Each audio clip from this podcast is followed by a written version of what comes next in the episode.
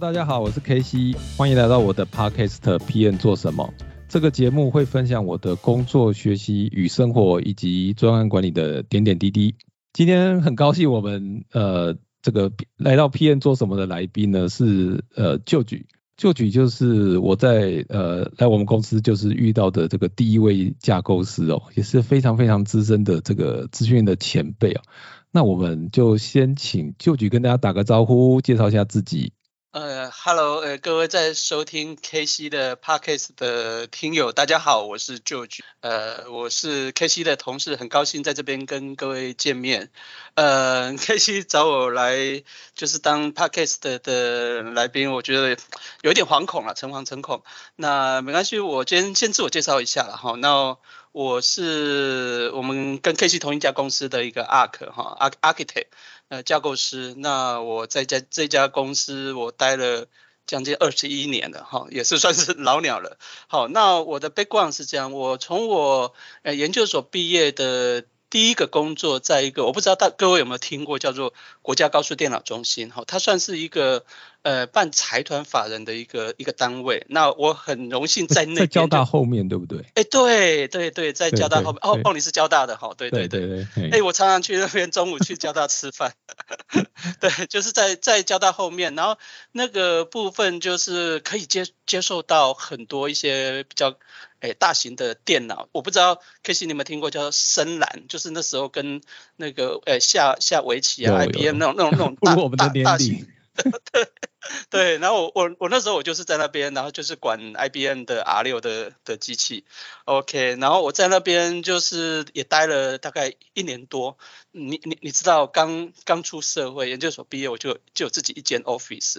对，然后我就觉得哎，在那边生活还蛮蛮舒服的，然后也可以做做做研究，然后那做的东西又很有兴趣，我很喜欢。Internet 嘛，很喜欢 database，然后就管 DB2，然后管 R6，然后就就是加加个网站，然后就也也也也也也做一些公司的事情。但是后来我就觉得。在不应该是这样这么舒适的环境这样待下去，我可能很很难有一些一些眼眼界可以看，所以后来又因缘际会，就又跳到了另外一家公司，叫做南亚科技。南亚科技在当时呢，它就是因为它是王文洋一手创办的嘛，那就是要走台塑企业要走半导体，然后就觉得哎可以攻逢半导体的一个一个浪潮，然后就进去了。那结果就在那边就是当那边的 MIS，那也是管 SQL Server，管 Database。是管管 Web Server，那也在那边也待了三年多左右，然后我会发觉就是说，嗯，因为毕竟是 MIS，那半导体呢？K C，我问你，半导体是靠靠什么样的什么样的人会比较值钱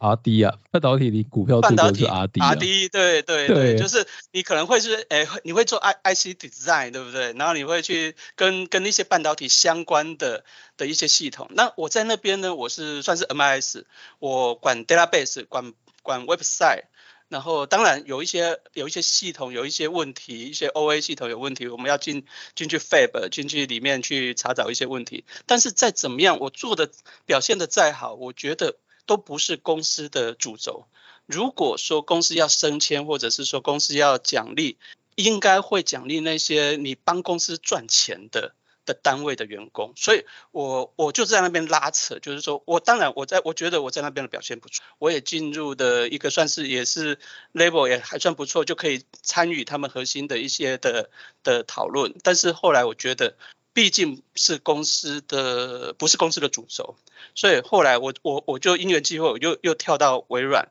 我就跟我自己讲，我想要到的一家公司呢，是帮公司赚钱的，帮公司 drive revenue 的，然后可以公司是靠我赚钱，我觉得这个部分的话，我就比较能够成为公司的的主轴，因为公司依赖你嘛，对我，所以。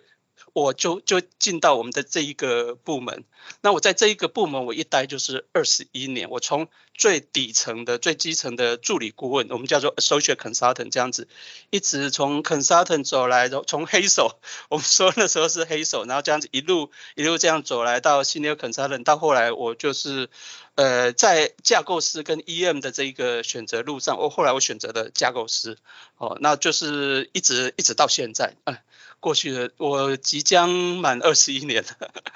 对，好，但是我简单的也接近三十年了哈。但是对，但是你刚刚讲的 其实不要透露我的年纪。但是 但是老实说，有时候你知道我们这种专专案还是有风险的。就是说，如果你的专案都是赚钱的，当然是为公司赚钱。但是你知道我们前一个那个专案，大概可能赔了公司要赚好多年都赚不回来。没错没错，我那时候年轻人，我怎么会想到那么多？我想说，哎，我就是我去 presale 或者是我帮公司做案子的，然后我 utilization 啊，那公司就会赚钱，一个合约多少钱，然后一个案子多少钱。我觉得这个至少至少公司是靠我去去打江山也好，或者是把案子赢回来，把案子做完，然后可以可以有发票开发票可以收钱。我觉得这个就是一个公司的主轴，不是吗？对不对？虽然对这。但是哦，这个题目我我其实有想过，就是说，可是可是我我我这个题目其实会离题很远，但是我突然很想问，就是说，你你想想看哦，我我我当然你刚刚讲的是非常有道理的，就是说你基本上要待在一个公司的这个赚钱的单位，那不要待后勤单位，因为你你你你公司赚钱跟赔钱，就是赚钱的时候给最多的一定是给赚钱单位嘛，最核心的单位，然后就是分剩下一点点给汤，就是给这种。不是那么核心的单位，那那那比如说在在这种软体公司，它最重要的就是做顾问啊，或做架构师，当然是核心。可是台湾其实是一个硬体主导的产业为主，对不对？所以你有你有没有想过说，哎，其实你从一个硬体主导的产业跑去一个在硬体做的环境里头，没有做去做这些半导体硬体，你跑去做软体，那是不是又选了一个非主流呢？嗯，其实我觉得不见得，你应该从两个层面来看。我觉得第一个层面就是说，你虽然是说像，比如说像台湾，那就是像半导体这种，不管是封测也好，或者是 IC design，那这些 fab，我觉得这些虽然很吸引人。对，但是你觉得，就像我讲的，你要在这个硬体，如果说我今天我学的是是电机电子，是这种呃 IC design 的，像像我现在我的小孩，我就是让他学 I IC design，就我觉得你就可以很容易的去 touch 到那一个产业的核心。那譬如说像我们在微软这一家公司，我嗯应该说。可能早期卖软体，可能不见得说可以有这么样大的利润，但是后来，呃，智慧财产权高涨，那所以微软也在。短短的这一二十年，去，比如说像从大陆，就是非常明显的例，就是越来越多人重视了这个智慧财产权，所以我觉得搞软体也也也也也没有不好，而且甚至于就是说，像我在这二十一年的过程当中做过，应该不下上百个案子吧，大大小小不下上百个案子，就是嗯，每个案子都是软体啊。当然，软体也要搭配搭配硬，譬如说你说 I I B N 他们是卖卖硬体，可以可以把价钱弄得高高的。那像软体的话，真的都是辛苦钱。就是我们做做做案子，做这种这种 software design 的，你从你的一行程式一行程式这样子写，然后日以继夜这样子，我觉得这是一个辛苦的劳力所得。我觉得当一个一个系统上线之后，我觉得会很有成就感，然后或许得到客户的肯定，或者是说有很多人家来用，我觉得。为什么做软体？做软体也也也是一个很好的道路啊。譬如说，呃，有一次，譬如说我在之前的那个总经理有跟我 one on one 嘛，我们就有排时间 one on one，他就很讶异，就是说为什么我可以在同一家公司、同一个部门待了十几年？我那时候好像是十四五年吧，十四年还是十五年？那我就跟他说。呃，我因为我觉得他有一点怀疑，他就说你怎么你通常可能有有好的也有不好的，对不对？你不好的可能会觉得，哎，这个这个环境不错，你就一直待上去，然后不思进取啊之类的这样子。我我反过来我就跟他讲，就是说我虽然我待了是四五年了，但是我觉得，呃，因为因为我们公司。就是走在科技的前面，还有很多一些新的技术，我就觉得，譬如说我做 FSI 做 finance 的产业，我觉得我还有很多东西可以做，譬如说 fintech 的的技术，一些 payment 支付的技术，或者一些 block blockchain 的技术，可以在台湾的银行业界可以再继续再往前迈进。我就跟他讲了一些很多我的 dream，我的我的想法，我就觉得我我我很喜欢这一个工作，很喜欢在这个部门，因为觉得它可以让我可以去。做我想做的事情，或者是说去去去去问问到一些比较 advanced 的一些 project，然后做一些好玩的 project。我我我就这样子跟他讲，然后他也觉得，哎，我这样子回答 觉得还不错，然后就是可以一直待下去。所以我就觉得，就像不知不觉就就待了二十一年了。对，其实其实我觉得我也想问一个题目，就是说你你看你你当初做了一个算是蛮大的决定，就是从就是当当然，我觉得你你你你有能够过那个贵贵公司的面试，也是有一定的能力。但是当初你做这个决定，让你从本土上到外商，那你你能讲一下大概有什么差别吗？对，呃，其实我觉得你这问到非常好的问题，像。诶，南亚科技台硕企业，因为它就基本就是台硕企业。然后我在台硕企业虽然待的时间不长，三年多的时间，但是我能够感受到那种本土企业，呃，精勤朴实哈，就是台硕的它的一个 slogan。那也可以感受到王先生他对他的一些员工、一些集团的一些的的使命，真的是蛮蛮蛮勤俭的。但是，呃。他也不会去去苛刻员工，那只是说有一些做法、一些行为，本土产业跟外商产业差别非常非常多。那我我没有跳出来不知道，一跳出来吓一跳，才发觉就是说，哦，原来外商跟本土差异这么多。譬如说，呃，本土的产业他很重视 KPI。尤尤其我是一个 leader，然后可能也都会要要要要去 drive 一些的东西，但是他就是很中规中矩，然后时间到了就下班。我那我记得我那时候下班就可以真的还可以看得到夕阳。那我到了外商公司呢？看到夕阳。对，那但是到了外商公司几乎看不到夕阳。对，但是呢，我我觉得我反而更乐此不疲。为什么？我觉得它的管理制度完全不一样，它是比较。open 的那尤其我那时候我们在那个蔡老板丁老板底下呢，他就是非常呃，就是你你你自自我管理。那我曾经譬如说我有一阵子我我我我在桃园做案子，那我家里也也住桃园，那我有好几个月没有回公司，然后回到公司哎。反正反正他们就说啊，你好久没有回公司了，然后就就是可以跟我聊天啊，吃饭啊，怎么样的？他他并不会要求我，就是说你就是天天都要都要到公司，你没有案子就是一定要在公司待满八个小时或者什么样的？不会，他就是你自我管理，你只要我我对自己的 performance，因为我知道我的 KPI 是什么，然后我自己自己感觉你你可能你你 work from home 也好，你成天待诶一天到晚都待在。客户那边也好，或者是说你想要回回公司充电也行，就是说他给你非常大的自主，正是因为这一个非常大的自主，更让我觉得就这家公司是是值得待下去的。它并不是靠那种高压性的的管理，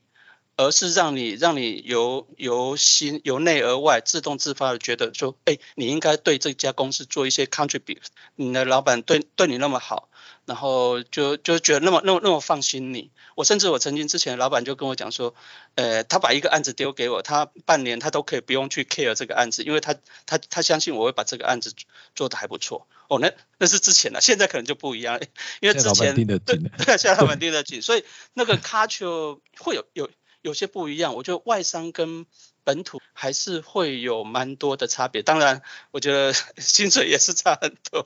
对，那大概是这样子。但是我我觉我我不知道你有没有感觉，就是我觉得你刚好提到老板了，我觉得其实呃在外商里头，其实老对老板的这个态度好像也有点不太一样。就是说呃我我觉得最明显的是银行哦，就是就是银行的，哎我这样会不会得罪很多人？就是就是银行的人就是 不要讲出来叫银行的名字就好了。就是银行人其实会很 care 老板说什么，甚至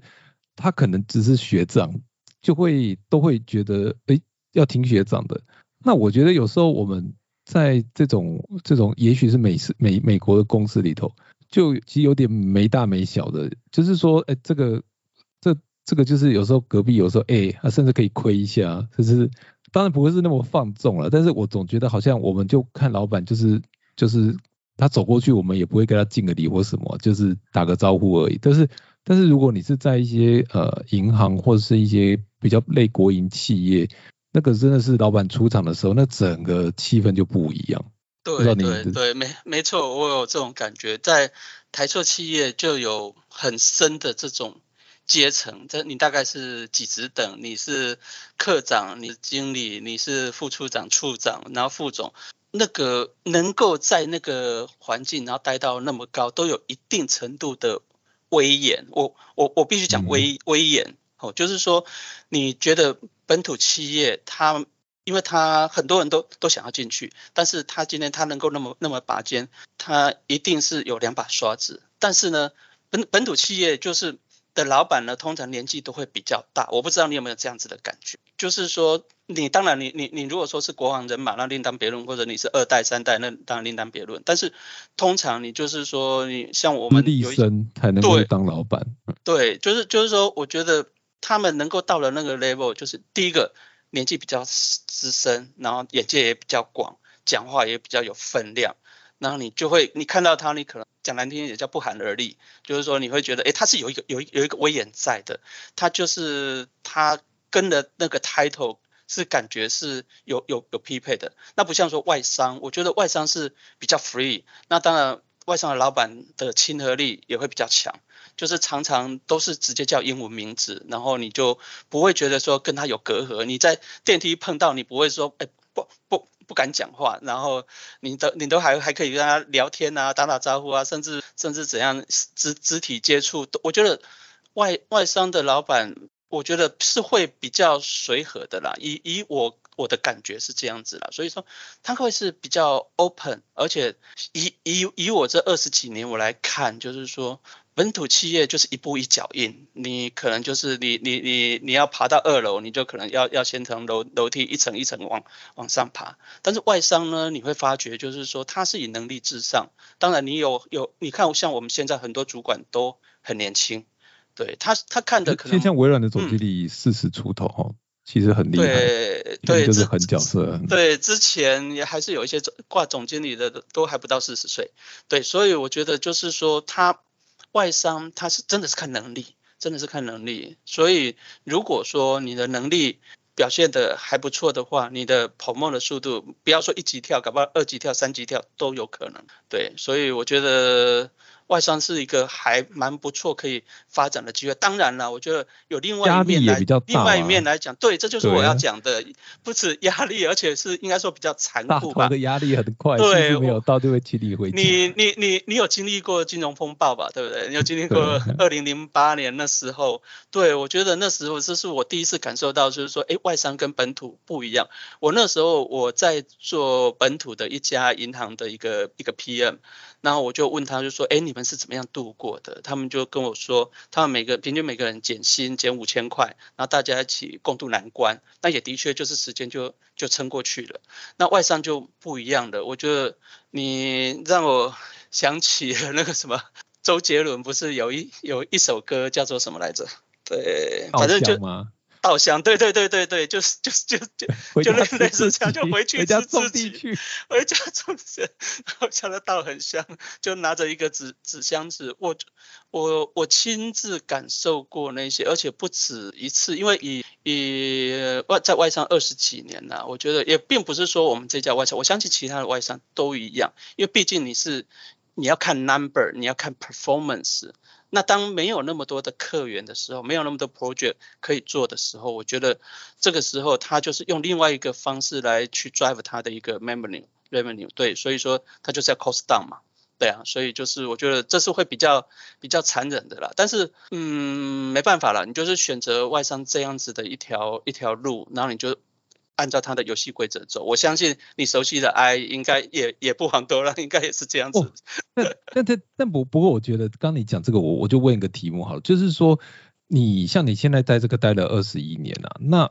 其实你也是就是你知道吗？就是他怎么三三三三都没有三到你，你是怎么从像最基层的，你刚刚讲助理顾问嘛，后来做到资深顾问，又做在架构师跟医院上做了选择。然后你最后决定走架构师，那刚刚也讲你有做过 PM，你们可以大概聊一下这些角色有什么不一样？比如说医院跟 PM 有什么不同啊？架构师跟医院是哪些不同，让你决定做做这个抉择？好，呃，事实上我觉得这是一个不不太容易回答的问题哈。那但这也是，呃，在人生的旅途上难免都需要面临一些的抉择。那当你在做这些的抉择的之后，你要你要想到你自己适合什么样的一个角色。你刚刚提到的总共有三个角色，一个是架构师，一个是 PM，PM 专案管理，那一个是 EM，EM 叫做 Engage Manager 哈。那 EM 可能大家对 EM 这个这个名词比较不熟悉，比较陌生一点。好，那我先讲。架构师跟 PM 好了，哈，那 PM 我想，呃，K C 跟跟各位听众应该都很很熟悉，哈。那事实上呢，架构师跟 PM 是两个完全不同的不同的路。那 EM 呢，EM 就是又更另外一层，因为在当时公司它就是这两条路让我选，呃，EM 就是类似现在的。A D E 吧，就是说你我我会有，大大家不懂是 A D E 啊。哦，好好，OK OK，应该是说，呃，有有很多的案子，有大大小小的案子，然后公司就会有好几个 E M，那每一个 E M 就是负责去看这些的案子的执行。那所以呢，你可以把 E M 看成是说，呃，掌管 P M，或者是说看。更多的的案子，那当然他可能不见得是说看案子做的好不好或者是什么，那应该是说我要怎么样去协助这些的专案经理去把一个案子做好。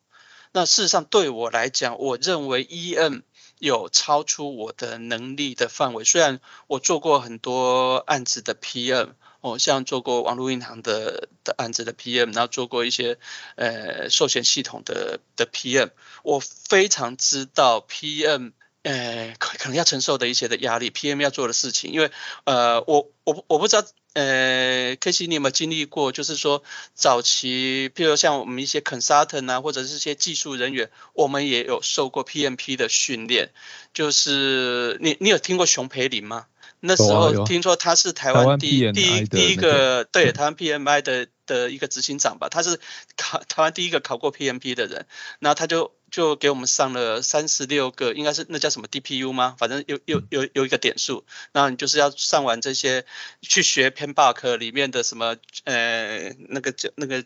九那叫什么？九大专案管理的一个范畴，一些什么比如说人事管理啦、品质管理啊等等等的，对。九九大领域，九大领域，九大领域，对对对，所以呃，事实上呢，我觉得对我来讲，我个人的兴趣不在这边。我的我个人的想法是说，虽然是说我有做过 PM，那 P 案子也有顺利的上线，那。但是我个人认为啦，我觉得我的长处不在于那边，反倒是说，呃，以技术上面来讲，我还蛮喜欢一些微软的一些新的技术、一些领域，然后，所以我后来我选择了这个架构师的行列。那当然，我觉得给一些如果说有有一些年轻人，或者是说你想要在未来你想要做什么样的职务，我我会建议就是说，你要看你自己本身。你对技术的狂热度有到哪边？呃，我记得很早以前我听过那个谁王建轩的演讲，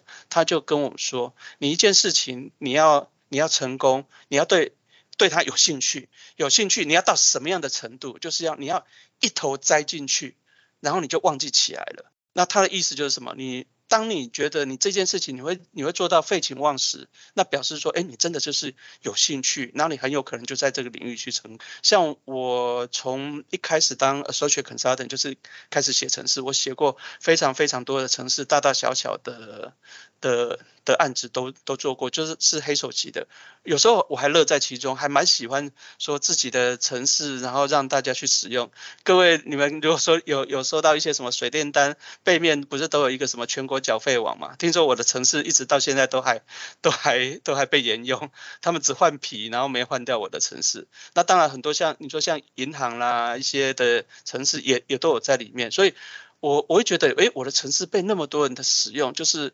有是一个社会的贡献者，那我会觉得，哎，还还蛮蛮骄傲的。那所以呢，我觉得后来我就我就想说，继续走走架构师这一条路。所以这个是我那时候当初有做这样子的一个抉择，就是呃，我我不是说很会做 PM，老实说，对，因为 PM 这要面临太多太多的压力了。我觉得 K G 真的很厉害，能够能够去 handle 一个那么大的案子，那承受各方面的压力。我觉得你说管理管理，譬如说管理可能有什么要组织啊，用人领导控制规划嘛，就这这么多的每一个项目你都要做到很好，我觉得真的很佩服啦。就是说做一个做一个很好的的 PM 真的很不简单。那当然，我我要做好一个架构师也非常不简单，也也其实对，其实就举我我我我我我想要。从那边插进去问一个问题，就是说，其实你刚刚讲到一个重点，就是说，如果你很热爱写程式，也不是说写程式啊，因为架构师有也有英法的架构师或 data 的架构师嘛，是，就是说你喜欢一样东西，跟你的 capability 跟 potential 好像又有点不一样。就是说，有的人他可能就很喜欢写，可是他的 skill 就是没有办法到那个等级。那你也会鼓励像这样的人转去做这个？我选这个架构师嘛，有时候其实城市真的是很多人很喜欢写，但是有的人写的就是逻辑就是没有这么清楚嘛，对，或是甚至就是一直无法开窍。那那你会你也会鼓励他选这条路吗？呃，应该是说，我觉得。看你有几条路要选，你不能说你每一个都不想选，那应该是总会有你适合。那譬如说你很想写城市，那当然也要看你自己的能力。有时候想想跟你的能力是不是能够能够搭配。那事实上呢，譬如就像你你刚刚讲的很好，有可能有 infra 的 arc，有可能有 data 的 arc。那我个人我就知道我的短板就是我可能 infra 比较没有那么有兴趣，也比较没有那么熟。那现在可能像 data。因为我之前有喷过一阵子，但是人总是会有长处，会有短处，所以说你如果说今像我们今天的架构师，也不是只有只有一个 application development 的架构师，也还是有各种角色的架构师。对的。那那你会觉得你的能力是不是可以适合胜任那样子的职务？哦，还有另外一个架构师，还有很重要的一点就是说，我们公司的架构师不是只会做案子，你还要去做一些 pre sale。对，要打案子，要 pre-sale，你要能够要去谈下一个案子。这这题我们先先先放着，因为等下 等下我们要好好讨论这一题。好，我可以，因为我们刚才有问到就是做你的职业抉择这件事情。是。那我我先做个总结，就是说我们刚其实有谈到了架构师哦，比较偏向技术。那也大致谈到架构师除了做技术之外，还要能够卖技术，就 pre-sale 的部分。好。那这个架构师的工作，等一下再详细问旧局。那那 E N 就是 engagement management 的，就是他可能就是因为 engagement 可能在我们公司就是发掘在上面就是 engagement，所以就是说他可能就是有点像 program manager，甚至他除了专案管理之后之外，还管了一些跟客户关系啊等等，所以这个角色就就是其实有点差别。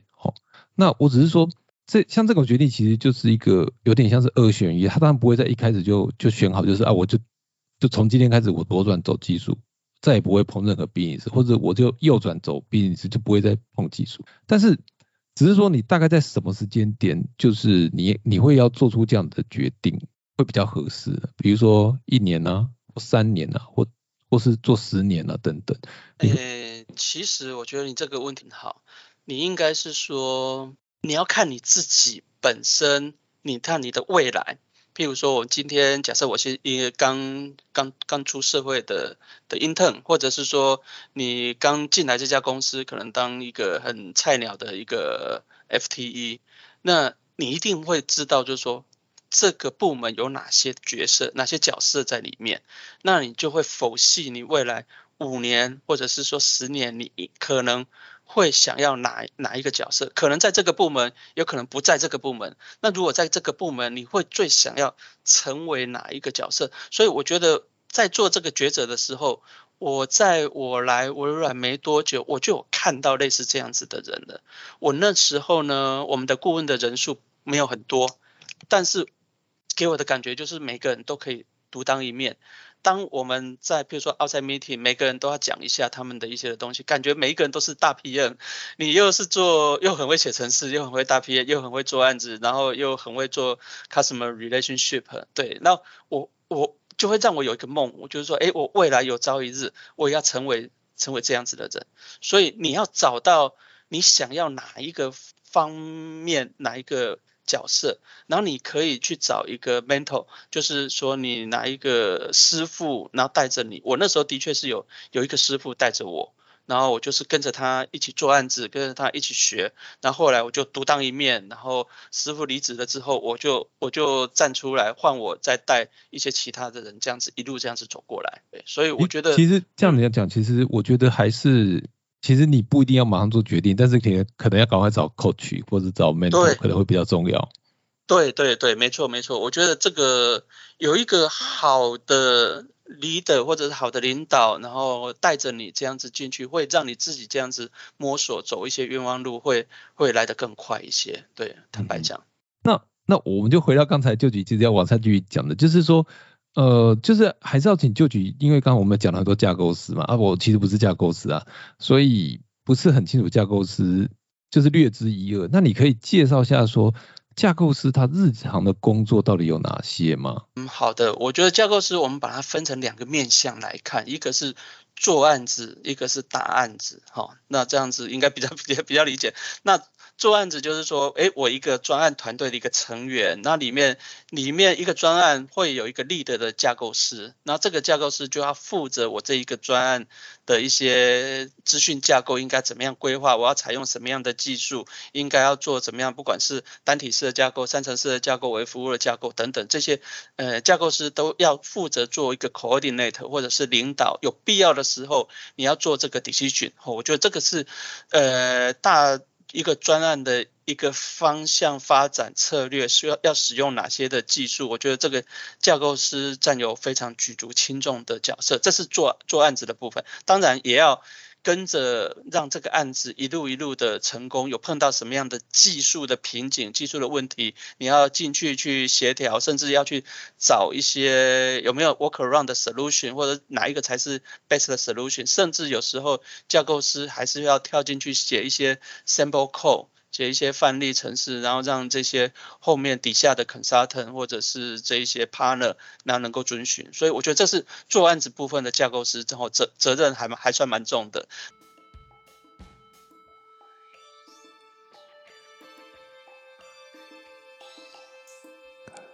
因为时间的缘故，我们要把这次的访谈切成上下两集，欢迎大家持续关注收听下一集哦，谢谢大家，拜拜。